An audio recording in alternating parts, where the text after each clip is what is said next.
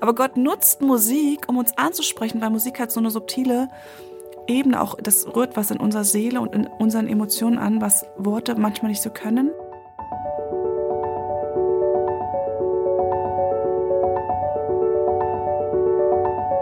Der Flügelverleih. Mit diesem Podcast kommst du an.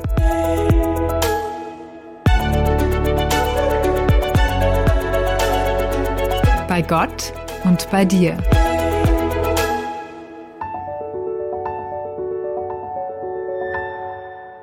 Musik inspiriert und beflügelt uns im wahrsten Sinne. Musik hat die Gabe, uns mit der heilenden Wirkung des Himmels zu verbinden. Musik sagt aus, was man mit Worten nicht ausdrücken kann. Mit diesen Worten begrüßt unser heutiger Gast im Flügelverleih Ihre Besucherinnen und Besucher auf ihrer Webseite.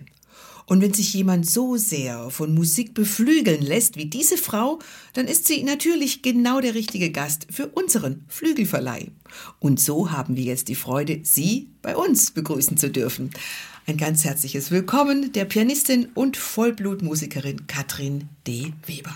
Ja, einen schönen guten Tag. Ich freue mich, dass du da bist und wir beiden Damen, wir fliegen nicht ganz alleine heute durch die Sphären der Musik, sondern wir nehmen den Hannes Böhm mit als Co-Piloten.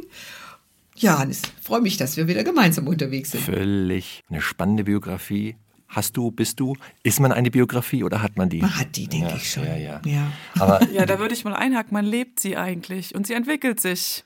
Manchmal weiß man nicht, woher man, also man weiß, woher man kommt, aber man weiß manchmal nicht, wohin es führt. Und Das ist Absolut. spannend. ja, ja, ja. Manchmal frage ich mich, man, manch- manchmal will man ja gerne wissen, was die Zukunft bringt. Na, mal so der Blick in, was ist, wo bin ich in fünf Jahren oder so etwas, ne? Aber dann denke ich mir wieder, wahrscheinlich ist es genau richtig, dass man das nicht weiß.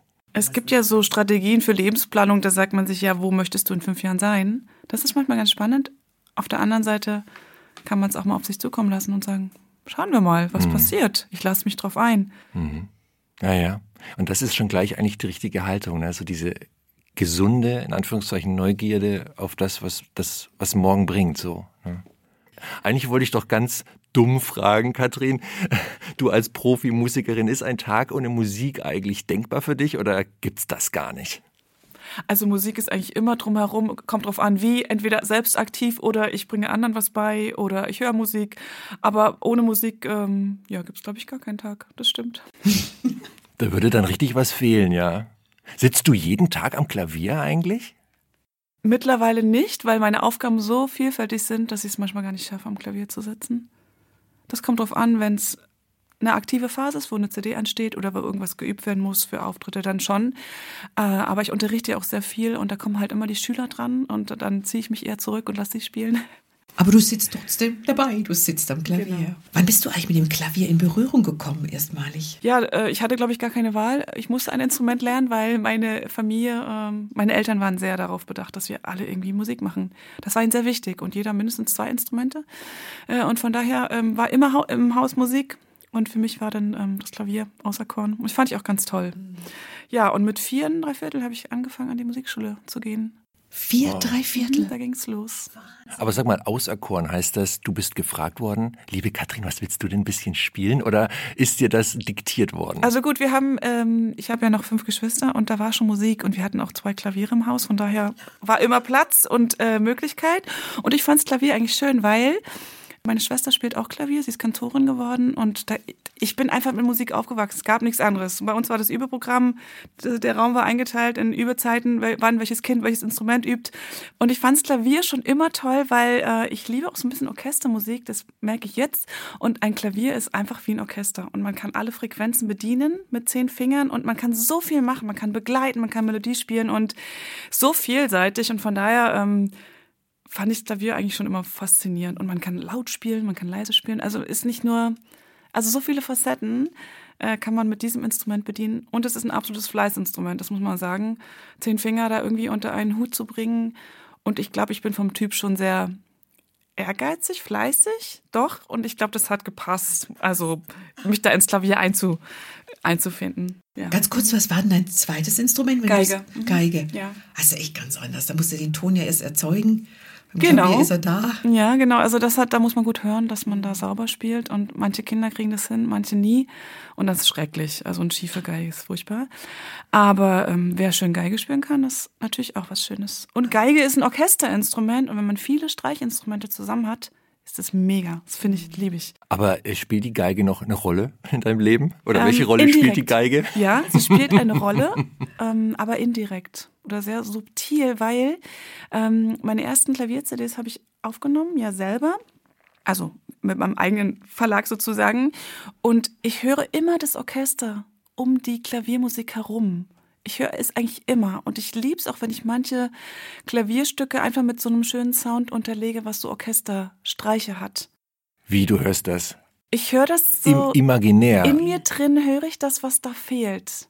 Und wenn, wenn wir zum Beispiel ein Bandspiel haben oder so, habe ich oft auch das zweite Keyboard spiel, gespielt oder zwei Keyboards, also das Hauptkeyboard und das andere Keyboard oben drüber. Und ich lieb's, wenn ich da immer noch so einen Streichersound also unterlegen kann. Und das könnte ich nicht, wenn ich nicht wüsste, wie Streichinstrumente funktionieren. Ich habe es ja selber gelernt. Ich habe später noch mal Bratsche gespielt, aber das war nur ein kurzer Ausflug, weil ich da muss ich einen anderen Schlüssel lernen. Das war ein bisschen anstrengend, weil ne, der Violinschlüssel für Brat, äh, Geige und Bratsche dann der Violinschlüssel, Bratschenschlüssel. Genau, von daher liebe ich diese Streicher. Hm. Ich habe mal in, in der Vorbereitung zu dem Gespräch heute mit dir äh, irgendwo aufgeschnappt, dass du ein absolutes Gehör hast. Was ist das? Ähm, ein Abschlussgehör ist ein Segen und ein Fluch zugleich. ähm, ich finde es mittlerweile ganz praktisch, weil ich alle Frequenzen höre, alle Töne höre. Ich höre sofort, wo was schief klingt. Ich kann Gitarre so stimmen. Ähm, ich höre sofort, wenn jemand im falschen Ton anfängt zu singen. Und es, ich finde es toll. Ich finde es einfach toll, dass ich sowas ja, als Gabe geschenkt bekommen habe und das auch natürlich weiß, dass ich das habe. Wenn man nicht in der Musik gebildet wird, wird es man wahrscheinlich gar nicht merken. Ähm, aber ich kann nicht ähm, vom Blatt singen und jemand sagt, wir singen es eine Tonart tiefer, weil für mich ist der Ton, der auf der Note steht, der Ton, der klingen muss. Und dann, dann, dann steige ich aus. Das geht da nicht. Also für mich ist wirklich notierte Note hörig und das muss klingen. Und wenn man alles hört, wie du sagtest, es kann auch ein Fluch sein, weil man hört ja wirklich auch jeden schiefen Ton, bei dem jemand anders, der das absolute Gehör nicht hat, merkt das gar nicht. Der, für den das ist immer noch schön und denkt, ja, passt schon.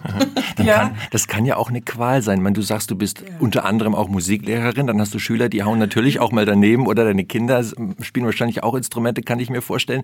Dann ist das ja schon manchmal eine Qual für dich, oder? Nee, das ist keine Qual. Ich finde es eigentlich toll, dass ich zum Beispiel, wenn mein Sohn, ich gebe meinem Sohn ja auch Klavierunterricht, also den anderen habe ich auch so versucht, ihr Instrument so ein bisschen schmackhaft zu machen. Ähm, aber mein letzter spielt Klavier und wenn ich dann sage, jetzt übst du mal alleine, bin in der Küche und der spielt irgendwie einen falschen Ton, ich sage, äh, spiel mal, spiel mal F. Äh, Katrin, ich will nur ganz mal, ganz kurz mal zurück in deine Kindheit. Vier, drei Viertel bist du schon an die Musikschule. Und dann waren da sechs Kinder in dem Haushalt und jedes spielt zwei Instrumente. Das ist ja wie eine Musikschule. Ich kann mir das überhaupt nicht vorstellen. War da immer, immer Musik in der Luft in eurem Haus, in deiner Herkunftsfamilie? Ja, eigentlich schon. Wir hatten zwei Wohnzimmer und jeweils stand ein Klavier. Und dann war einfach gut, die Tür, wir hatten, also das Wohnzimmer konnte man so abtrennen mit so einer Glastür. Also man hat schon gehört, was im Nachbarraum passierte. War manchmal nicht ganz so einfach. Aber es wurde dann eingeteilt, ne? Du von zwei bis drei, du dort, dann drei bis vier, so dass jeder seine Instrumente üben konnte. Ich frage mich manchmal, wie meine Eltern das ausgehalten Das haben. frage ich mich jetzt gerade auch, aber gut, das. Es war ihnen sehr wichtig und ich bin ihnen da auch sehr, sehr dankbar, dass sie dahinter geblieben sind. Und man hat nicht immer so Lust. Und meine Geschwister hatten auch nicht immer so Lust und ich auch nicht. Aber ich glaube, wenn man dranbleibt und diesen, also man muss da eine gewisse Ehrgeiz oder Langatmigkeit haben, man selber und auch die Kinder, dass man da was erreicht. Und das geht heute vielen Kindern irgendwie so ein bisschen ab, da die das, das Durchhalten, bis, bis man mal was hört, das dauert. Man kann nicht sich sagen, ich lerne mal Klavier und am nächsten Tag kann man dann für Elise spielen. Das ist einfach eine Utopie. Und viele wollen aber nicht mehr diesen, auch diese Arbeit reinstecken, weil ich denke, das muss jetzt sofort kommen und das ist nicht. Aber das ist was Tolles, was es mit den Kindern macht und mit mir auch gemacht hat, dass man sagt, man muss investieren und durchhalten, aber man darf auch ernten. Und das ist irgendwie schön. Und das entwickelt ja auch Charakter. Absolut. Ja. Also das interessiert mich. Was, was sind die Früchte dessen? Also warum ist es so wichtig oder warum, ja, warum war es deinen Eltern wichtig oder warum ist es allgemein wichtig, auch aus deiner Sicht, ein Instrument spielen zu können? Was hat man denn eigentlich davon? Also ich habe es ja mit mir selber erlebt, dass mich das total ähm, ähm, fokussiert gehalten habe, an was dran zu bleiben, was zu erreichen. was man für sich selber aber dann erarbeitet. Klar, am Anfang übt man für den Lehrer und für die Eltern und für eine gute Note und was. Aber auch gerade was die Musik angeht, das ist ja jetzt auch so meins geworden und ich habe wirklich da gefunden, was, was meins ist, was ich für mein Leben gerne mache und wo mich niemand irgendwie tritt und sagt, jetzt musst du da üben und jetzt das und das. Das fand ich unglaublich wertvoll. Meinen Eltern bin ich dankbar, dass sie mir da, da geholfen haben, da durchzuhalten und das auch zu ermöglichen. Eben Musikschule fahren, finanzielle Kosten, das ist ja auch ein riesen Batzen hinten dran. Und jetzt auch für meine eigenen Kinder habe ich das übernommen, dass mir das so wertvoll ist. Und mein Mann auch, dass wir sagen, Musik ist uns wichtig, dafür investieren wir Zeit, Geld, wir fahren die Kinder, weil wir finden das einen unglaublichen Schatz. Nicht nur, dass man das Instrument spielen kann, was toll ist, wenn man einfach ein Handwerk lernt, ein Instrument selber, was gestalten kann, kreativ zu werden, Musik zu machen, mit anderen zusammen zu musizieren, finde ich super wertvoll, aber auch eben Lebenseigenschaften zu entwickeln, um sich Ziele zu setzen, einen Plan aufzustellen, wie schaffe ich das, was zu erreichen, eben wie schaffe ich das mit Üben, wie schaffe ich das irgendwie weiterzukommen. Manche Kinder, die ich unterrichte, zum Beispiel, die sagen, ja, ich spiele ein bisschen Klavier oder ich lerne das, das macht mir Spaß, aber ich habe jetzt keine großen Ambitionen, da Musik zu studieren. Und das ist okay. Aber sie kommen regelmäßig, sie haben Freude, sie haben Spaß. Andere dagegen sagen, ich möchte wirklich mit der Musik mehr. Und dann gebe ich mehr rein und sehe, wie sich das unterschiedlich bei den Menschen entwickelt. Und es ist okay für mich. Ich gebe jedem, versuche jedem so die Förderung zu geben, die er möchte oder wo ich Potenzial sehe. Aber mich freut es unglaublich, wenn ich sehe, die Kinder bleiben dran, sie fangen an, disziplinierter zu üben und sie merken selber, da kommt was bei rum. Jetzt mhm. kann ich das, was ich nicht kannte. Nächstes Jahr bin ich weiter. Schau mal jetzt. Das hat mir das gebracht, dass ich dran geblieben bin. Also das ist für mich natürlich als Lehrer echt toll.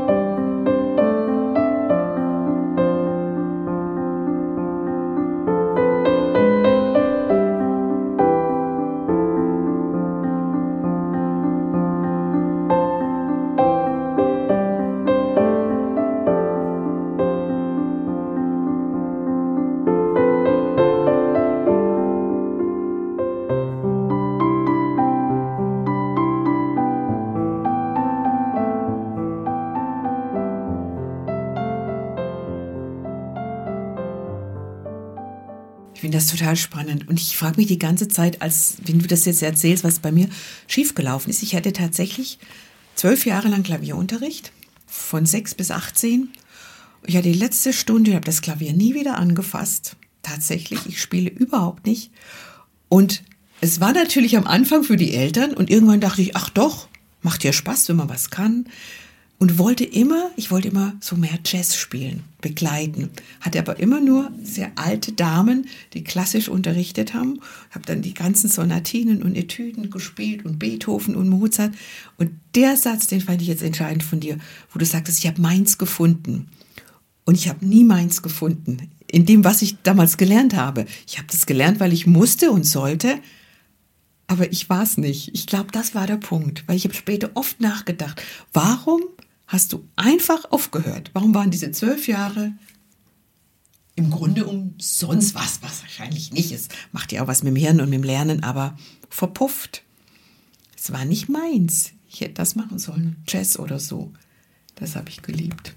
Wie sind das mit deinen Geschwistern? Also ich meine, sind die anderen fünf auch so hart dran geblieben bis, bis jetzt so und haben immer noch Freude mit ihrem Instrument? Oder sagen manche, oh, das war damals so krass, äh, ich habe ich werde mein Lebtag kein Instrument mehr anfassen.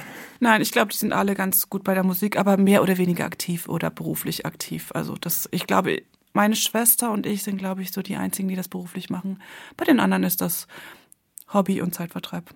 Du bist ja also Solokünstlerin, das dröseln wir nachher noch auf. Du hast produziert, du bist Musikpädagogin, haben wir gerade gehört, du unterrichtest also andere. Du bist Worshipleiterin, du komponierst auch, bist Mutter, bist Ehefrau. Wenn du jetzt so ganz privat bist, in welcher Rolle fühlst du dich am meisten zu Hause? Boah, das ist echt schwer zu sagen. Ich würde wahrscheinlich sagen, Hauptsache Musik. Hauptsache was mit Musik. So. Nee, ich glaube, Rolle, ich glaube, die, die Frage ist, glaube ich, schwierig, weil ähm, ich das gar nicht so trenne. Ich, und gerade bei Frauen sagt man ja so, da ist es so alles so eins. Ist, man kann das nicht so in Schubladen machen. Es fließt ineinander über und bedingt sich gegenseitig und ähm, wie sagt man, man ist färbt positiv auf die anderen Bereiche an. Ne? Auch zufrieden sein, glücklich sein, Inspiration bekommen, wieder gefordert zu sein, gefördert zu sein, äh, Erfüllung zu erleben, wenn andere weiterkommen, wo man investiert hat. Und das spielt, glaube ich, alles mit rein. Es gibt Zeiten, wo, wo bin ich eher Mutter und Zeiten, wo ich sage, jetzt liebe es einfach mal loszuziehen und was zu tun und ohne meine Familie. Und manchmal, jetzt freue ich mich, wenn die Familie dabei ist, wir machen was zusammen. Das war eine Männerfrage, Hannes. Ja, das kann man nicht so trennen. Ja, naja, wohl. Ähm, also ich hätte sie auch gestellt, weil mich jetzt auch interessiert, weil gerade jemand wie du, der so viel verschiedene Dinge macht, klar, die Musik ist irgendwo der rote Faden da drin, aber die verschiedenen Funktionen innerhalb dessen, die sind ja schon, ja, es ist vielschichtig und da mal, da hätte, also ich verstehe die Frage, warum du sie gestellt hast, ehrlich gesagt. Schon. Ich hätte jetzt gedacht, na, die Katrin, die am glücklichsten ist sie, wenn sie alleine vor ihrem Klavier sitzt mhm. und äh, irgendwas für sich spielt. Nee, würde ich nicht sagen. Es ist gibt Phasen, wo das, wo ich da ganz glücklich bin, aber ich glaube, das Gesamtpaket, was ich jetzt lebe, gefällt mir ganz gut. Da kann ich keine Rolle rausschmeißen oder so. Weil, wie gesagt, ich habe das gefunden, was ich gerne mache. Und das ist eben auch ein Stückchen diese Vielseitigkeit, die ich mag, nicht nur auf eins. Und ich denke, wir kommen ja nachher noch auf die verschiedenen Projekte, die sich ja auch, ähm, die auch sehr unterschiedlich sind. Und ich mag das. Ich habe das in der Musik gefunden, dieses Kreativsein. Ne? Vielleicht hat dich das abgeturnt, Sigrid, dass du immer nur Stücke nachspielen musstest und irgendwie, ja, was ist dann so meins? Und ich habe schon am Anfang gedacht, wo ich angefangen habe, also ich will irgendwas Kreatives erschaffen mit der Musik. Ja, klar, ich trainiere und übe und mache auch, was mir gesagt wird. Aber irgendwann bin ich ausgebrochen und habe gesagt, ich will irgendwas Kreatives mit diesen Gaben anstellen. Und ich glaube, das ist so ein bisschen der Schlüssel, wo ich gesagt habe, das ist meins. Und das äußert sich eben in vielen, vielen verschiedenen kreativen Projekten, die ich alle total mag. Ähm, ja, von produzieren bis mal was nachspielen, bis Leute anleiten, äh, mal ganz alleine was machen, mal mit ganz vielen Leuten was machen. Ja, und da ist eben Musik der rote Faden. Das äußert sich sehr, sehr unterschiedlich.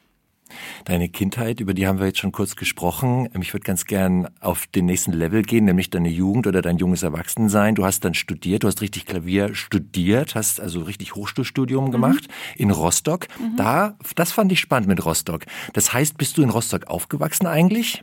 Nein, ich bin in der Nähe von Berlin aufgewachsen. Mhm. Mhm. Aber das war ehemalige DDR. Genau. Mhm. Wie hast du das empfunden, so diese Kindheit, Jugend in der DDR? Ich weiß gar nicht, ob das noch Jugend war, ob das dann nach dem Mauerfall schon war. Ja, mit 14 ist die Mauer gefallen. Und ich fand diese Zeit sehr, also bis 14 war, war halt, äh, war, war man halt abgeschottet. Und ich habe das von meinen Geschwistern mitbekommen. Also da ging nichts. Ne? Die konnten auch nicht studieren, weil wir auch im christlichen Haushalt aufgewachsen sind. Äh, da war man immer irgendwie außen vor.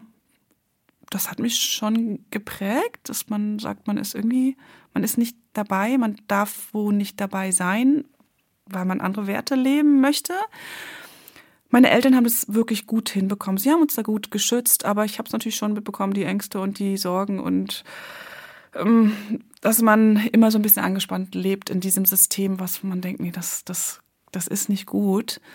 Und das war wie so ein Befreiungsschlag, dann wo die Mauer gefallen ist. Das, ähm, das hat viele Türen auch für mich, für mein Leben geöffnet. Ich wäre heute nicht da, wo ich bin, ähm, wahrscheinlich wird ein ganz anderes Leben leben.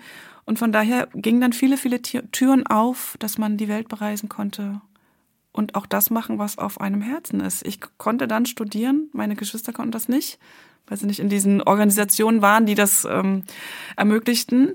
Von daher, ähm, da ist ein großer, großer ähm, Stein Dankbarkeit bei mir gefallen, dass diese Tür aufgegangen ist. War eine spannende Zeit, also biografisch mit 14 als mhm. Teenager, wo sowieso so viel passiert und sich ändert. Ähm, das da zu erleben, das Spannend. Ja, als Kind, man, was waren meine Ziele? Ich wollte mal alle ähm, Bezirke der ehemaligen DDR bereisen. Das war mein Lebenstraum. Gut, die Urlaube gingen dann mal nach an die Ostsee. Das war schon super. Das waren Highlights, an die Ostsee zu fahren. Das waren drei Stunden Fahrt. Haben wir auch nicht sehr oft gemacht als Familie, aber ne, das kann ich an der Hand abzählen. Und auf einmal geht die geht der Vorhang auf und die Welt steht einem zu Füßen. Und die, die, die Lebenswege in der ehemaligen DDR, die waren ja schon sehr vorgefertigt das konnte man schon an der Hand abzählen, was dann passieren wird. Und auf einmal ist die große Freiheit da. Das ist natürlich das, das überwältigend. Und dann auch, ich kann mich erinnern, wo, wo wir dann, ähm, ja, auch, ähm, das ist vielleicht ein bisschen aus dem Nähkästchen geplaudert, aber wo wir zum ersten Mal in Läden der ähm, BAD damals noch gingen und auf einmal war die Auswahl auch an Lebensmitteln, an Sorten Schokolade, Sorten Mehl, Sorten Zucker. Ja, ich brauche Zucker. Welche Sorte? Ja, Zucker und dann kann ich aussuchen von 100 Sorten. Also das ähm, ist mir jetzt als junge Menschen nicht ganz so schwer gefallen, aber ich habe gemerkt, meine Eltern haben da echt zu knappern, weil die da ja ihr ganzes Leben in einem eng, engen System gelebt haben, dass sie, glaube ich, jetzt schon überfordert waren. An der, die Wahlmöglichkeiten, schon allein an diesen Alltagsdingen. Und dann noch, aber was macht man mit der Lebensgestaltung? Auf einmal sagt einem niemand mehr, Qual der so Wahl. wird es, so wird es, so wird Mhm. es, sondern man kann frei entscheiden. Also Riesenvorteil, aber auch Riesenherausforderung. Ja, absolut. Was macht man mit seinem Leben? Ja, ja. In so gesehen war so eine Engführung auch für, ja, hatte auch seine Vorteile in Anführungszeichen. Also nicht, dass ich das jetzt das, das Regime, das System jetzt irgendwie da ähm, schönreden will, gar nicht. Wir alle wissen, dass das für die Bevölkerung nicht schön war in der DDR. Aber ähm, ich verstehe, was du meinst. Die Qual der Wahl und so. Äh, die Vielfalt kann auch überfordern und diese Entscheidungsfreiheit. Auf der anderen Seite, was so Gutes aus dieser Zeit gebracht hat für mich und für die, die ähm, ja auch mit christlichen Werten leben möchten, man musste sich entscheiden. Will ich das oder will ich das nicht mit allen Konsequenzen? Und das hat, glaube ich, mein Glaubensleben ganz schön, ganz schön geprägt und auch positiv, positiv geprägt, würde ich sagen. Weil wir haben uns als Familie dafür entschieden. Ich habe mich dafür entschieden, mit Gott zu leben und dann aber mit allen Konsequenzen. Die dann natürlich durch den Mauerfall ein bisschen ähm, nicht mehr ganz so dramatisch waren. Ähm, aber an dieser Entscheidung, mein Leben für Gott zu leben und Musik für Gott zu machen, da hat sich nichts geändert. Und das fand ich irgendwie auch gut, dass wir da klar waren zu sagen, also wenn wir mit Gott leben, dann ist es, ist es so. Absolut. Also das wäre so eine Frage gewesen, die stelle ich jetzt trotzdem mal. Wenn man in so einem christlichen Elternhaus groß wird, dann wird einem ja sozusagen dieser christliche Glaube aufoktroyiert. Man ist halt in dem Stall irgendwie, da ist man halt reingeboren. Und gerade jetzt, wenn man in der DDR aufgewachsen ist, dann hat man mit Restriktionen zu tun. Man ist irgendwie Außenseiter. Ne? Und, und wie du auch sagst, dann waren halt bestimmte Lebenswege waren dann nicht möglich, sprich kein Studium und so. Gab es dann auch mal Momente, wo du vielleicht auch sauer warst auf deine Eltern oder Geschwister von dir, die gesagt haben, Mann, äh, das, jetzt, jetzt haben wir diesen christlichen Stempel wegen euch und, und werden deswegen so an den Rand gedrängt. Das ist blöd. Gab es so Situationen? Ich fand mich als Kind damals schon manchmal unfair behandelt, auch in der Schule, weil wir, ähm, wir gehörten ja nicht zu dieser Organisation der Pioniere, nannte man es damals, wo jeder, wo jeder eigentlich drin sein musste. Und wir standen immer, mein Bruder, ich hatte einen Zwillingsbruder, ich habe den immer noch, der, ähm, und wir, wir zwei waren aus der Klasse keine Pioniere. Und wir waren immer außen vor. Und das fand ich schon als Kind, fand ich das echt ungerecht. Ne, dann fährt man irgendwo hin und wir, nein, wir sind nicht dabei, weil wir sind nicht da. Dann war ich immer leider sehr gut in der Schule. Und ähm, die, die Besten bekamen immer eine Auszeichnung. Und da gab es so einen roten Stern, so einen Plastikstern. Als, ja, lächerlich. Aber als Kind, wenn man diese Auszeichnung nicht bekommt und man ist eigentlich sehr gut, das, ähm, da ist man manchmal so ein bisschen, ja, fühlt sich ungerecht behandelt. Ja. Aber meinen Eltern sauer war ich nie. Ich habe sie eigentlich immer bewundert, dass sie so standhaft waren und das so durchgezogen haben. Das fand ich echt stark. Also auch mit den Konsequenzen dann und mit den bedrohlichen Szenarien zu leben, äh, was passieren könnte, wenn wir sagen, nein, wir machen nicht bei allem mit. Also das fand ich echt, also das sind meine Eltern mir echt ein Vorbild. Das ist auch ein, Erbe, das sie dir mitgegeben haben. Also ein, ein geistiges und geistliches Erbe. Diese, ja, diese Resilienz, diese Standhaftigkeit.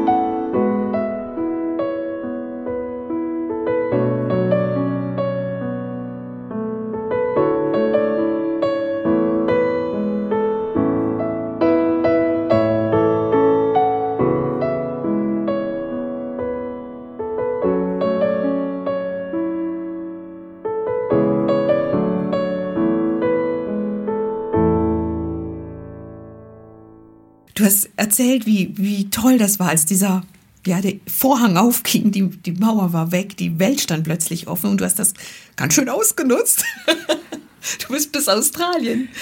Äh, Katrin, du ja. hast äh, eine Zeit bei Hillsong in Australien verbracht, dort auch Musik studiert. Äh, welche Erfahrungen hast du dort gemacht? Also das war so, das war so mein Freischwimmen von der von dem Musikstudium. Ich habe mein Abschlusskonzert gespielt und sagte meinem Professor, ich gehe jetzt nach Australien. Wie jetzt? ähm, was machst du denn da? Ja, da mache ich auch Musik, aber vielleicht ein bisschen anders Musik als das klassische Klavierstudio-Musik. Er war dann sehr äh, irritiert, weil ich jetzt nicht weiter ähm, mein, meine klassische Karriere verfolgt habe, weil ja, ist, nicht, ist eher der unübliche Weg, dann da ein bisschen auszubrechen. Aber ich glaube, das habe ich gebraucht. Einfach mal weg von dem ganzen Trainieren von Musik weil man hat ja, wenn man Musik studiert, man geht ja jede Woche zweimal zum Professor und spielt das vor und Konzerte und dies. Man ist ja in so einem Ratter-Raster drinnen, ähm, wo ich gedacht habe, ich habe eigentlich Musik studiert, weil ich eine absolute Bestätigung von Gott gehabt habe, dass das mein Weg ist, Musik. Ich habe gesagt, Gott, ich mache das, aber ich möchte es für dich benutzen. Und in diesem klassischen Musikstudium habe ich das nicht gefunden, wo ich dachte, das ist nicht meins. Ich mache es, ich mache es auch sehr, sehr gut. Ich habe wirklich mit, mit, mit sehr gut da auch performt. Aber meins war es noch nicht. Die Wege haben sich schon ein bisschen angebahnt, das habe ich gemerkt. Aber dieser Australienaufenthalt, der war auch sehr, sehr weit weg von zu Hause. Ähm, ich habe auch kurz vorher nochmal eine Krise bekommen und dachte, mache ich das jetzt wirklich? Oder mh, hm, gut. Aber dann saß ich im Flieger und ähm, das war so mein Ticket in den Weg zu meiner, der Weg zu meiner musikalischen Karriere, würde ich sagen. Und das war, das war toll. Ich habe erstmal gar nicht viel klassische Musik gemacht. Ja, wenn man in, in einer Gemeinde Musik macht, dann ist erstmal klassisch, der klassische Aspekt jetzt nicht so der im Vordergrund, sondern geht es eher um Bandspiel, Lobpreis. Und das war echt toll. Also das war ja auf der Suche zu mir selber zu finden. Ne? Das war mit Mitte 20, war eine ganz, ganz tolle Erfahrung, einfach ähm, zu wissen, was, was wird denn meins sein? Australien natürlich war ein tolles Land, davon abgesehen, da war es echt schön. Und ähm, ich habe da ja auch meinen Mann kennengelernt, von daher war das also absolut ähm, der Wendepunkt meines Lebens. Ja. Ich verstehe es auch. Du hast ja mal gesagt im Interview, dass das das beste Jahr deines Lebens war, die Zeit in Australien. Genau, da spielt sich ja dein Mann auch eine große Rolle. Also Hillsong ist ein College oder was genau, äh, bei Sydney ist das ge genau. gewesen. Was mhm. genau hast du da gemacht dieses Jahr? Ja, ähm, das ist eigentlich eine Ausbildung in Gemeindetätigkeiten und ich habe da diesen Bereich Musik und Lobpreis gewählt und da haben wir halt ganz viel über Lobpreis kennengelernt und wie kann Musik in der Gemeinde integriert werden? Und da hatten wir auch viele Aufgaben, was wir da machen mussten. Ähm, einfach in der Band spielen und Events organisieren, mal hinter der Kamera stehen, also alles mal kennenlernen, was so eine moderne Gemeinde so macht. Hm, da bist du dann sozusagen ja, in deiner Berufung angekommen in Australien. Also ich fand es schon sehr ja. toll, ja, wie, ja. wie, wie ähm, mich auch in Gemeinde einzuleben und was für Tätigkeiten es gibt. Angekommen würde ich jetzt noch nicht sagen, aber es hat mich ein Stückchen weitergebracht mhm. auf dem, was ich machen möchte. Diese Entscheidung für Gott, was du vorhin mal kurz angerissen hast. Ne? Also man kann ja, wie ich es auch vorhin gesagt habe, man kann in eine christliche Familie reingeboren werden und dann ist man da halt, wird man halt christlich sozialisiert, aber man selbst hat jetzt nicht so wirklich diese persönliche Nähe zu all dem und auch zu Gott. Wann ist da bei dir der Groschen gefallen? Das würde mich nochmal interessieren. Oh, ich habe als Kind ähm, meine Entscheidung getroffen auf so einer Kinderevangelisation. Da also war sehr fünf, früh schon. Da war dann. ich fünf. Ich weiß es noch, ich weiß es noch wie heute. Wir sind da mit dem Fahrrad ins Nachbardorf gefahren und da war so eine Schwester, die haben da so mit Flanellbildern, haben sie da Geschichten gemalt und da hat sie so ein, da hat sie gefragt, ja, welches Kind möchte denn, möchte denn für Jesus leben? Für Gott leben? Und das hat mich so angesprochen. Ich, ich weiß es wie jetzt, manchmal verblassen ja die Erinnerungen als Kind so, aber das weiß ich noch, dass ich, ja, ich möchte das gerne. Das hat mich so angesprochen. Und die Entscheidung ist bis heute habe ich nicht. Ähm, die steht. Die steht und die habe ich auch nicht ähm, vergessen oder bereut. Und ja, das ist eigentlich ein Fest. Ja. Also ich frage deshalb, weil ich muss leider von Australien nochmal in die DDR zurück, weil, okay. weißt du, wenn, wenn man da dann so aufwächst und dann ist man so als Christ so in der Ecke, da frage ich mich ja schon, stellt man dann öfter mal die Frage nach Gott in Zweifel? Äh, die, nee, die, ja doch, die Frage nach Gott in Zweifel ziehen. Ja, zieht man das dann doch mal eher in Zweifel und sagt sich, naja, vielleicht bilde ich mir das alles nur ein und es wäre alles so viel einfacher, wenn ich jetzt nicht da äh, diese christliche Komponente in meinem Leben hätte. Wie hast du das empfunden oder war das für dich dann ab dem fünften Lebensjahr total klar? Äh, den Gott gibt's und ich glaube an ihn und wenn ich deswegen hier und da Nachteile habe, dann nehme ich das halt in Kauf. Punkt. Also ich denke, als Teenie habe ich bestimmt mal so Zweifelmomente gehabt, aber ich, ist es in meinem Gedächtnis nicht wirklich präsent, dass ich da so einen Zweifel hätte. Ich glaube auch, dass ich viel zu beschäftigt war, mir da so Riesengedanken zu machen. Ich hatte meinen Klavierunterricht, ich hatte meinen Geigenunterricht, ich war in der Schule, ich bin zu jung musiziert gefahren, wir hatten Sport. Also mein Alltag war voll durchgestylt und ich habe also nicht wirklich viel, vielleicht gut Zeit gehabt, um darüber nachzudenken ich war echt beschäftigt, also mit diesen vielen Sachen, die ich da zu tun hatte. Und das war gut. Und ich hatte viel Verantwortung. Wir hatten schon früh eine Jugendgruppe, die ich geleitet habe mit Tänzen und Lobpreis. Und da waren wir wirklich als, als Teenager in der Verantwortung Und das hat mir gut getan, dass ich mich gleich einbringen konnte oder gefordert wurde. Ja, ähm, und das ist auch so ein bisschen so ein, so ein ähm, Vorsatz, den ich, wenn ich mit Kindern unterwegs bin, mir vorgenommen habe, mir hat es gut getan. Ich möchte Kinder früh in Verantwortung bringen und sagen, hey, ihr kriegt Verantwortung, ihr werdet nicht nur angepredigt, sondern ihr habt, ihr könnt was geben und ihr habt was zu geben, ihr habt eine Gabe. Und das ist auch so ein bisschen mein, mein, ähm, ja, mein, mein Vorsatz, einfach Kinder zu fördern, weil ich selber so positiv erlebt habe, dass Glauben aktiv wird und dass man was zu geben hat. Ja. Hannes, dürfen wir jetzt mal die DDR verlassen? Also ich hätte noch tausend Fragen dazu, ja. aber ich verstehe komplett, warum es ganz gut ist, dass wir weiterziehen. Ja, ja die Zeit ist ja auch weitergeschritten. Ähm, ich gucke auch gerne in die Zukunft. Und es sind ja, es ist ja auch schon ein paar Jahre ähm, vorbeigegangen und, und Kathrin hat ähm, viele, viele Jahre mehr außerhalb der DDR gelebt als in der DDR. Du hast das jetzt schon so, so ähm, angesprochen, die Arbeit mit Kindern. Das ist ja ein, ein, ein wirkliches Herzensanliegen von dir. Du hast vor einigen Jahren bereits ein äh, Worship-Album mit und für Kinder herausgebracht und jetzt ganz aktuell wieder eines. Titel des Albums lautet Du machst alles gut.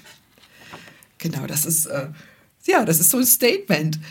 Und irgendwie passt das zu dem, was Katrin bis jetzt über ihr Leben erzählt hat. Trotzdem, warum hast du dich genau für den Titel entschieden? Also, wo du sagst, dass das zu meinem Leben passt, finde ich das spannend, weil das stimmt wirklich. Aber das war gar nicht der Ursprung, die CD so zu benennen.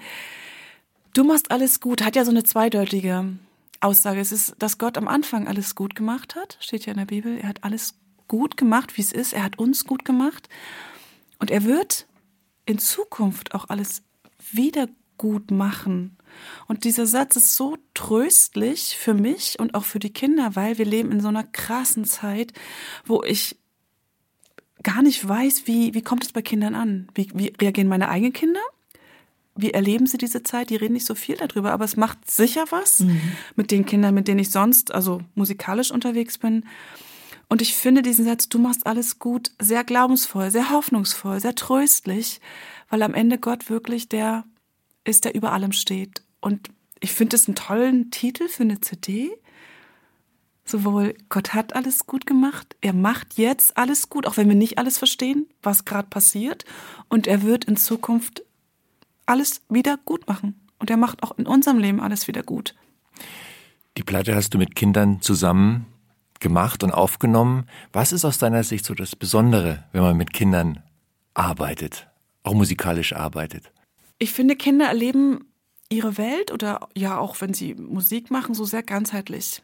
Wir Erwachsene trennen das oft, das ist abstrakt. Wir können ja auch bei einem ruhigen Lied einfach sitzen und sagen, oh, das ist schön, das gefällt mir, das ist schön bewegt und wir können, müssen nichts rühren von uns. Aber Kinder, wenn sie sich trauen, die würden bei einem flotten Lied sofort aufspringen und mittanzen. Das gefällt mir so. Sie, sie nehmen das noch so ganzheitlich und das ist toll. Und von daher, ich, mir macht es so Spaß, mit Kindern zu arbeiten, weil mir selber gibt es was, ich kann auch von ihnen profitieren. Ähm, ja, und sie sind ehrlich, sie sind authentisch, sie sind echt. Und Kinder stimmen, wenn sie singen, haben nochmal so was ganz Reines, so was Echtes, so was Authentisches. Ne? Erwachsene können oft so tun, als ob und können was verkünsteln und es klingt dann schön, aber eigentlich denken sie, oh, es ist so bescheuert. Äh, und bei Kindern, die sind einfach ehrlich. Die sagen mir auch, nee, gefällt mir nicht oder ja, ne? Und das, das mag ich. Und ich glaube, ich habe eine Art, mit Kindern zu arbeiten, umzugehen, die ich begebe mich auf ihre Ebene und das passt, das, das klickt einfach mit Kindern und das merke ich, da kommt ganz viel zurück und ich genieße es auch so, die, ähm, wie soll man sagen, den Draht zu Kindern zu haben, dass ich weiß, was sie gerade brauchen, dass ich sie weiterbringen kann, dass ich sie fördern kann. Ja. Das Interessante ist ja, dass auch bei diesem zweiten Worship-Album für Kinder dein Name gar nicht auftaucht. Da steht ähm, Worship Kids als, nee, Kids Worship, mhm. genau, so rum ist es. Wer, wer oder was steckt denn da dahinter, hinter ähm, Kids Worship? Muss ich vielleicht ein bisschen ausholen, wie das Ganze entstanden ist. Das hat nämlich auch mit dem Gerd Verlag was zu tun. Ähm, wir waren, ähm, oder ich, ich schreibe ja schon lange Lieder. Ne? Ich habe mir immer gewünscht, ich möchte eigentlich ganz, ganz viele Lieder schreiben. Und so Lieder schreiben, das, das ähm, braucht immer ein bisschen Zeit, bis das reift. Ne? Ich habe auch 100 Lieder geschrieben, die hat niemand gehört. Das ist einfach so. Und da muss man ein bisschen feilen. Und irgendwie, ja, lange Rede, kurzer Sinn, habe ich gemerkt, ich glaube, ich kann ganz gut für Kinder was schreiben. Das wollte ich lange vielleicht nicht so wahrhaben. Ähm, aber ich glaube, dadurch, dass ich mich viel mit Kindern beschäftige, kann ich mich gut in die Welt versetzen und habe angefangen, Kinderlieder zu schreiben und die dann ausprobiert mit meinen eigenen Kids, mit unserer kleinen Kinderband damals noch. Dachte ich mir, oh, das ist cool, das müssen wir mit Kindern ausprobieren. Einfach in echt. Und haben wir das ausprobiert und dachte mir, das kommt wirklich gut. Das ist, klingt modern, das sind tolle Texte, das ist, was Kinder bewegt nicht so alt abgestaubte Kinderlieder, wo man sagt, ja, hm, haben wir was Neues für die Kinder. Und da ist der Wunsch entstanden, zu sagen, ich möchte das mal aufnehmen, ich möchte echt mal eine CD machen. Und dann bin ich damals zum Gerd Verlag, zu Judith oder ja, ich glaube ja, und Genie standen da. Ja, was, du willst jetzt mit Kinderlied? Ja, ich würde das total, aber ich weiß auch noch nicht wie. Mal gucken, aber ich, das ist mal meine Idee, ich schmeiß das mal rein. Ich so, naja, also jetzt nicht so klassisch, nicht so traditionell, das müsste schon irgendwie ein bisschen moderner klingen. Und da ist dieser Stein ins Rollen gekommen. Und dann, ja, schick mal Demos, mach mal. Und dann haben wir was aufgenommen, ne? Und dann, also, die, ich glaube, Judith damals fand das, ja, es klingt interessant, ja, mach mal weiter. Wie wird das? Und dann habe ich versucht, sie zu begeistern für das Projekt. Und dann ist ein bisschen Zeit ins Land gegangen. und dann haben wir ihr die ersten Aufnahmen geschickt. Und dann war sie, glaube ich, ganz begeistert. Echt, ja, ist cool. Da gehen wir mal weiter. Und so, so kam das, dass wir gesagt haben, doch, wir nehmen das auf. Wir machen das irgendwie bleibbar für die Leute. Wir halten das fest. Ja, ja, das ja, war die mhm. erste Kids Worship Platte. Mhm. Mitten ins Herz hieß genau. die. Das war vor drei Jahren oder wann ja. kam die raus? Ich glaube 2020, 19 irgendwie. Ja. Irgendwie so. Ich habe die gehört und dachte, boah, das ist ja wirklich mal am Puls der Zeit. Also wenn du mich jetzt so fragen würdest, wonach klingt das, würde ich sagen, ist irgendwie so ein bisschen Hillsong Young and Free höre ich da raus. So äh, vielleicht auch Outbreak Band, also so so was so wirklich Lobpreis Worship Musik am Puls der Zeit ist, nur halt irgendwie übertragen auf Kinder auf kindlichere Texte vielleicht auch? Würdest du das so beschreiben? Wenn ja, du, wenn das trifft, glaube ich, ganz gut. Das trifft ganz gut, weil ich habe ja selber Kinder und ich bin im Kindergottesdienst und dann sagen die Kinder mal, ah, ist langweilig, ja, ist langweilig. Hm oh, Kinder sind so anspruchsvoll heute und ist alles immer langweilig, weil klar, sie sind medial ja total überflutet. Und da die Kinder aber abzuholen in ihrer modernen Welt, aber trotzdem tiefgängige Texte zu bringen. Ich habe das vermisst, ich habe das nicht gefunden. dachte ich mir, ich glaube, ich muss irgendwie selber was schreiben. Und durch meine musikalische Herkunft und dadurch, dass ich viel kenne, Outbreak Band haben wir viel, auch die Leute kennen wir auch ganz gut, äh, auch mit denen was zusammen gemacht und ne, Hillsong Musik und moderne Musik gehört. Und dachte ich mir, irgendwie muss man das auf Kinder runterbringen, dass Kinder irgendwie auch was Cooles haben. Ist ja oft so, ja, Kinder, hm, okay, dann geht mal aus dem Gottesdienst und da habt ihr euer Programm und dann singen wir Lieder von vor 30 Jahren, die sind nicht schlecht, die haben super Texte, aber es ist vielleicht am Puls der Zeit für Kinder, hm, ja, ich, ich kenne die Not, äh, was macht man mit Kindern? Und ähm, da dachte ich mir, ich muss irgendwie, ich, ich muss irgendwas selber machen. Und da kommt wieder das, ich habe meins gefunden. Ich kann was kreativ erschaffen, was, wo ich denke, das hilft Leuten, das, ich habe die Gabe dafür, ich muss das einsetzen. Und von daher hast du es, glaube ich, gut zusammengefasst, die CD. Das hören auch Erwachsene gerne, glaube ich. Also das ist jetzt nicht nur was Kinder begeistert die Musik. Jetzt die zweite auch. Ich höre sie auch gerne. Das sind Texte, die begeistern Kinder, aber sie begeistern auch Erwachsene. Und immer wenn man es einfach runterbrechen kann, für Kinder ist es für Erwachsene genauso gut, glaube ich. Und von daher freue ich mich, also ich, ich war total happy über dieses Ergebnis von der ersten CD, dass, dass ich gedacht habe, ja, das trifft's genau. Es ist modern, es ist tiefgängig, es ist ehrt Gott, es ist, wir weisen die Kinder dahin, dass wir Gott anbeten wollen. Auf eine schöne, lockere Art und Weise, nicht langweilig. Auch deswegen habe ich das Format nicht von einer klassischen Bandkonstellation gewählt, weil da hatten wir schon, gibt's schon viel. Auch dieses ähm, computermäßige Programmierte, das war mir auch wichtig und das ja, also die kam, glaube ich, gut an. Und die zweite CD, die hat es, glaube ich, nochmal getoppt. Also ich bin da sehr zufrieden.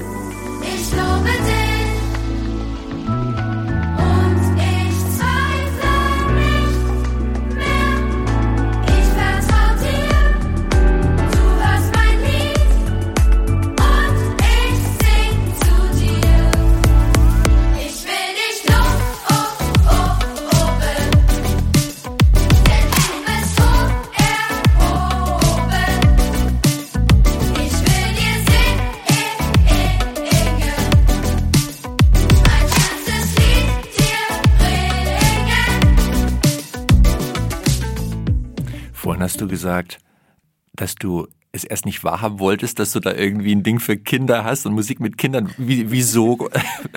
Ja, ich habe ja lange im, in den erwachsenen Lobpreisbands gespielt und das, ähm, das ist schon schön, wenn man auf der Bühne stehen kann. Das habe ich auch trainiert, das habe ich studiert, Bühnenpräsenz zu haben.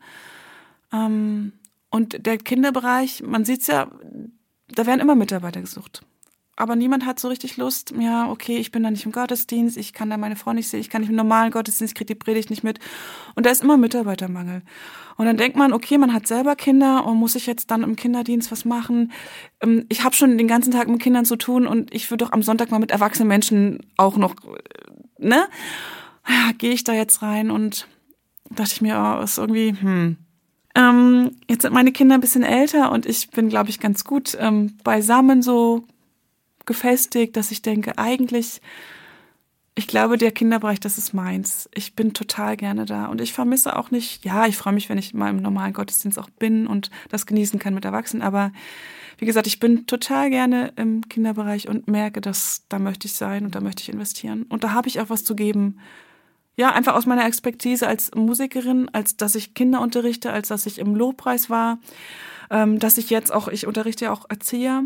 Ich weiß ungefähr, was es braucht, methodisch, didaktisch mit Kindern zu arbeiten. Und da kommt ja so viel zusammen, dass ich denke, es wäre eigentlich verschenkt, wenn ich da nicht investieren würde. Ich muss dich trotzdem ja. auch als, als Mutter, muss ich dich mhm. auch mal fragen, haben eigentlich deine eigenen Kinder das immer gefeiert, was ihre Mama macht? Oder war denen das manchmal auch ein bisschen peinlich? Ich frage das, weil ich das von meinen Kindern, ist ihnen das ein bisschen peinlich oder unangenehm, wenn die Mama irgendwie in einer exponierten äh, Stellung ist und da irgendwas macht. Ja, mal mehr oder weniger, aber ich glaube, das ist normal. Auch gerade wenn sie Teenies werden, dann muss man auch schauen, wo ist die Balance, ne? wie weit involviert man sie oder lässt sie auch frei und sagt, nee, das ist okay, wenn du jetzt mal nicht mitkommst. Ich mhm. kann auch alleine losziehen. aber letztens hat mein Sohn, der ist neun, kam mal nach Hause und sagt, Mama, meine Lehrerin in der Grundschule, sie hat, die hat dein Lied gespielt. Ich so, hä? Welches Lied? Ja, das ist so was Blaues mit so einem Adler. Ich so, was Blaues mit einem Adler? Da musste ich erst überlegen, bis ich drauf kam, dass er meinte, ähm, ja, also seine Klassenlehrerin, sie liebt ruhige Klaviermusik und sie macht auch den Kindern in der Grundschule Klaviermusik an, instrumental, zum, dass sie arbeiten, so Stillarbeitsphasen. Und da hat sie auf Spotify, glaube ich, meine CD, das, was, was mich atmen lässt, gefunden. Und das ist eine blaue CD mit so einem Adler, mit so einem yeah. so über Bergen. Und ich glaube, da hat sie Musik abgespielt, einfach ganz ruhige Lobpreislieder. Und deswegen hat mein Sohn gesagt, Mama, die hat ein Lied von dir abgespielt, weil er auf ihrem Handy gesehen hat, äh, das Cover ja, von dem von der cool. CD. hat er, ah, wie schön. Und dann fand ich das toll, dass sie da die Klaviermusik nutzt, um dass die Grundschüler zur Ruhe kommen und arbeiten können. Das ist auch eine wunderbare Überleitung du sprichst diese CD mit dem blauen Cover an und dem Adler. Es war also bei Gerd war es die erste, die das, erste. was mich atmen lässt. Okay. Mhm. Also bei Gerd hast du in Summe drei Solo, Piano, Instrumental-CDs gemacht? Mm, ja, die Weihnachts-CD noch. Also ah, und die eigentlich vier. Vier, ja, genau. genau. Mhm, mhm. Und das Konzept war aber immer einheitlich, sprich du am Klavier und du spielst bekannte, hauptsächlich bekannte Lobpreis, Worship-Lieder auf dem Klavier nach, interpretierst die genau. auch mhm. selbst, gibst dem eine eigene Note. Dazu gibt's dann auch Notenmaterial, genau. falls man mhm. das nachspielen möchte.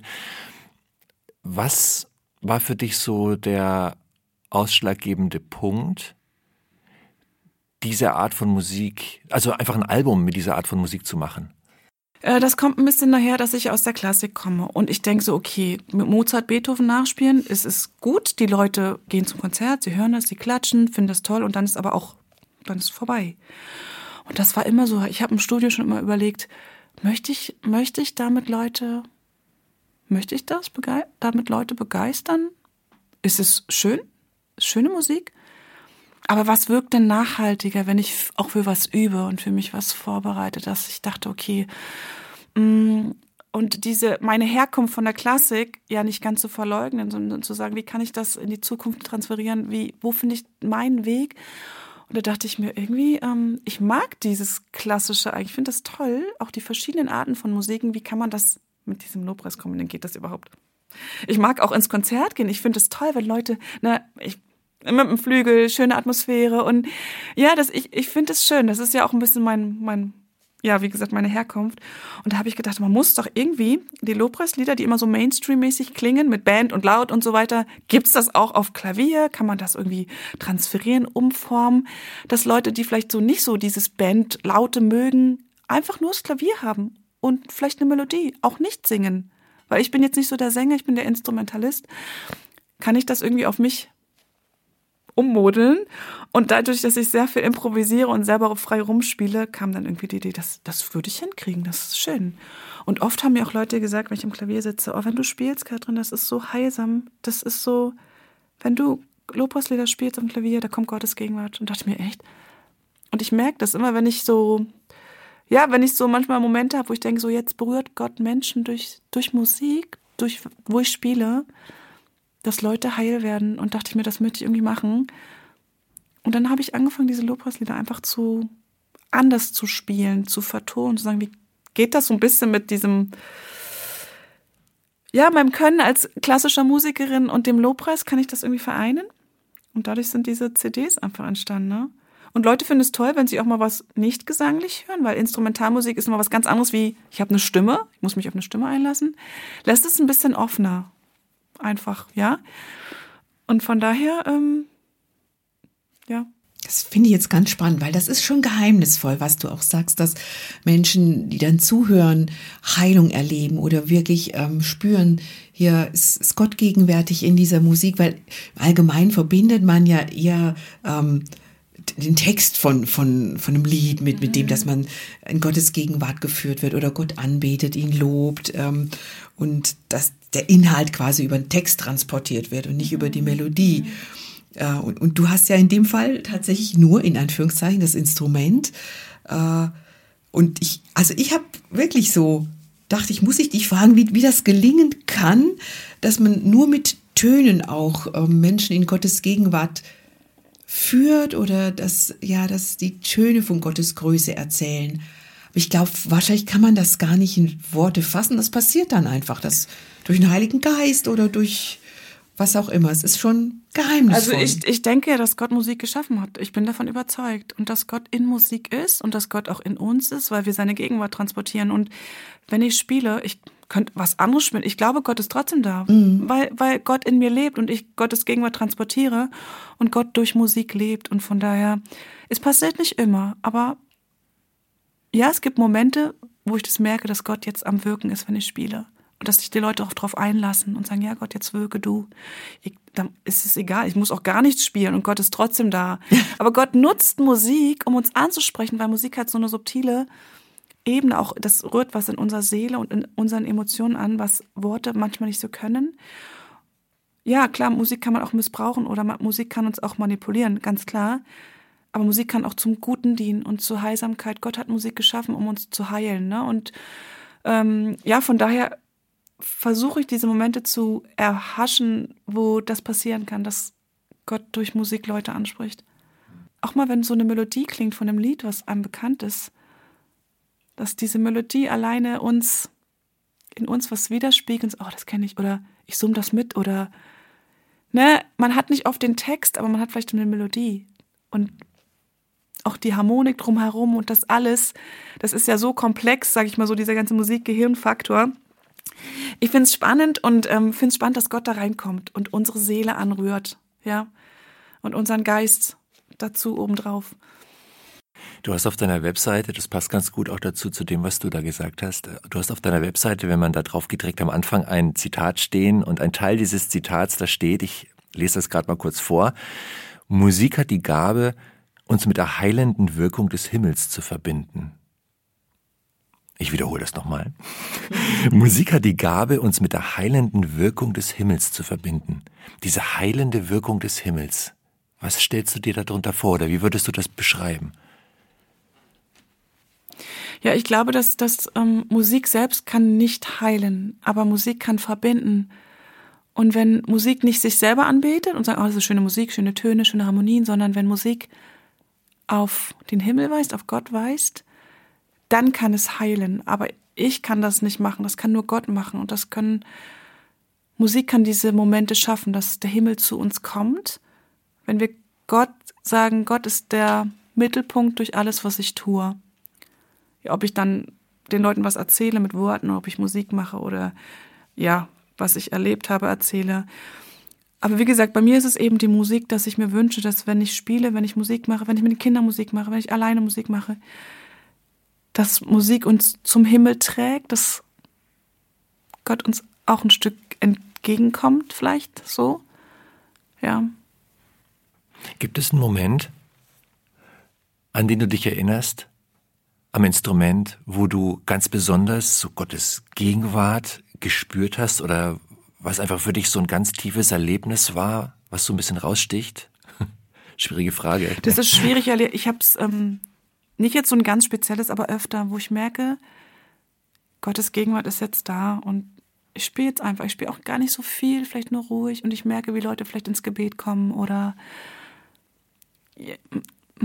ja, wie kann man Gott spüren? Kann man Gott spüren? Weiß nicht, ist schwierig. Ähm, manchmal weiß ich einfach, es ist jetzt der Moment, wo nicht mehr die Musik wichtig ist oder ich oder irgendwas, sondern wo, wo die Leute jetzt Zeit haben mit Gott. Und die Musik trägt sie wie so ein roter Teppich.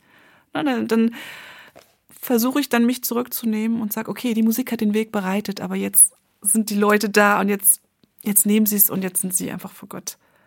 Aber es gibt, gibt viele Momente, jetzt keinen so einen mega prägnanten, aber oft, wo ich denke, jetzt ist das so.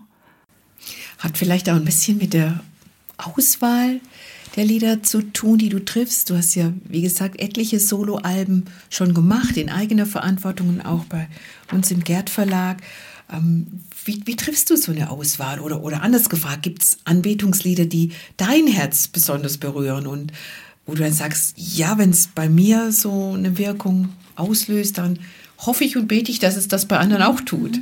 Also ich wähle natürlich Lieder auch aus, zu schauen, kann ich die auf dem Klavier gut umsetzen? Ist es eine schöne Melodie? Ist es ein bisschen melodiöser oder ist es eher sehr rhythmisch?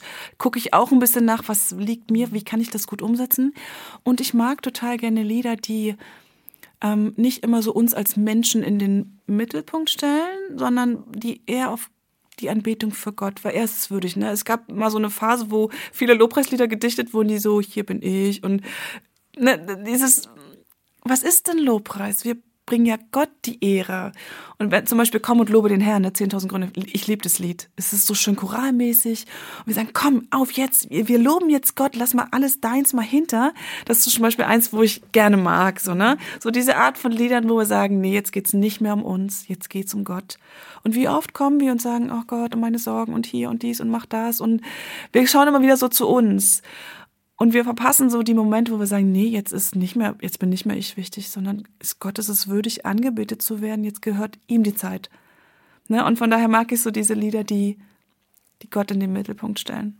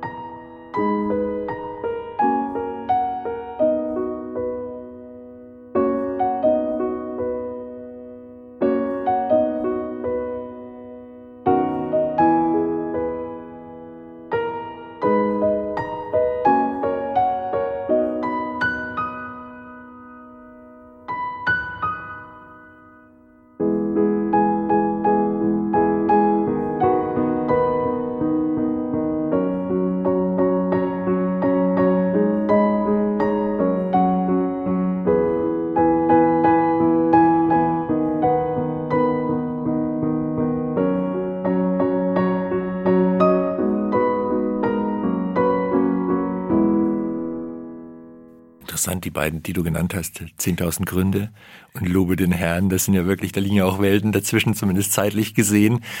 Gibt es, gibt es so einen, einen Worship, einen Lobpreissong, der, der ganz besonders wichtig ist?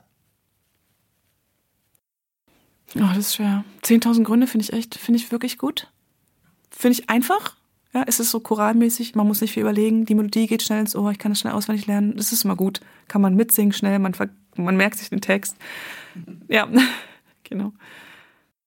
Fällt es dir nicht leicht, bekannte Songs, also ich meine, die bekannten Songs, die haben die Menschen ja im Ohr, so wie du das auch im Ohr hast in deinem absoluten Gehör. Fällt es dir leicht, diesen bekannten Songs dann doch nochmal so ein, ein Stück weit eine eigene Prägung mitzugeben? Denn wenn man jetzt deine, deine, deine CDs hört, wo du diese bekannten Songs interpretierst, die hört man natürlich ganz klar raus, aber trotzdem hat's doch eine eigene Note.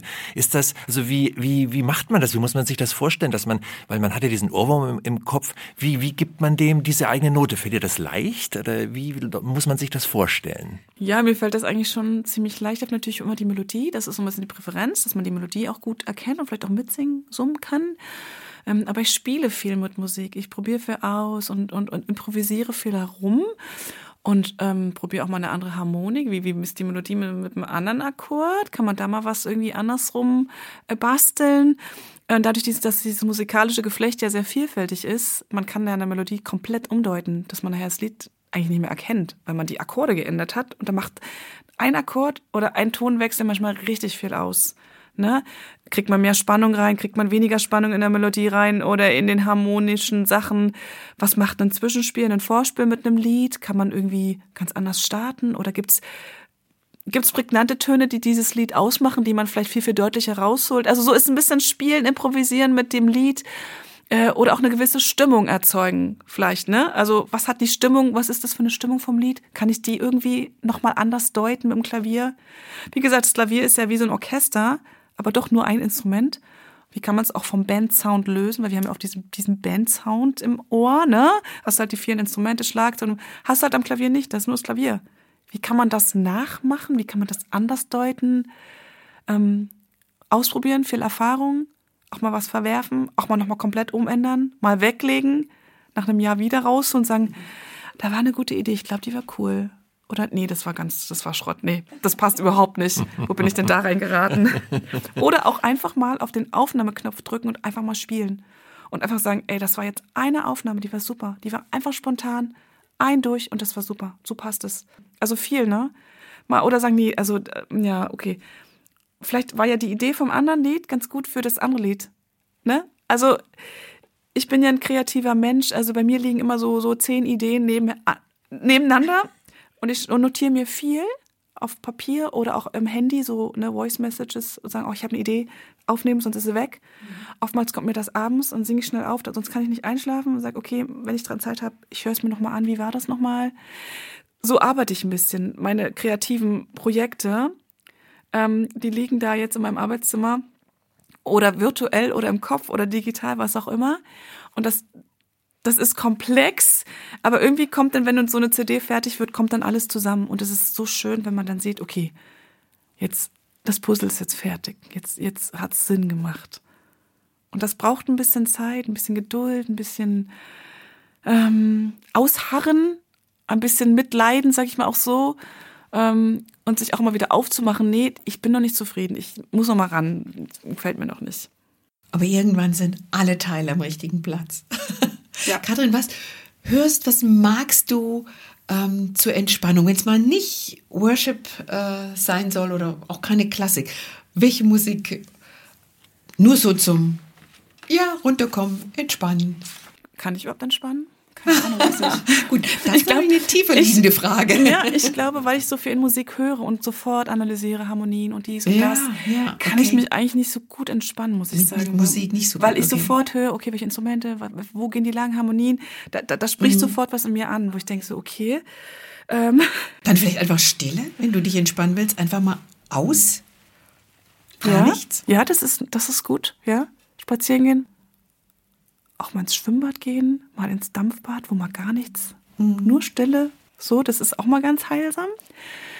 Ähm, ist die Frage, ob mich, ob ich Musik brauche zum Entspannen oder ob es immer für mich kreativ ist oder, ne, also. Zum Beispiel, bevor ich im Lektorat war, habe ich mich entspannt beim Lesen. Ich habe viel gelesen dann abends, wenn ich von der Arbeit kam. Brauche ich jetzt nicht mehr so. Wenn man den ganzen Tag liest, Berufsleserin bist. ja, hm. dann ist das nicht mehr wirklich entspannend.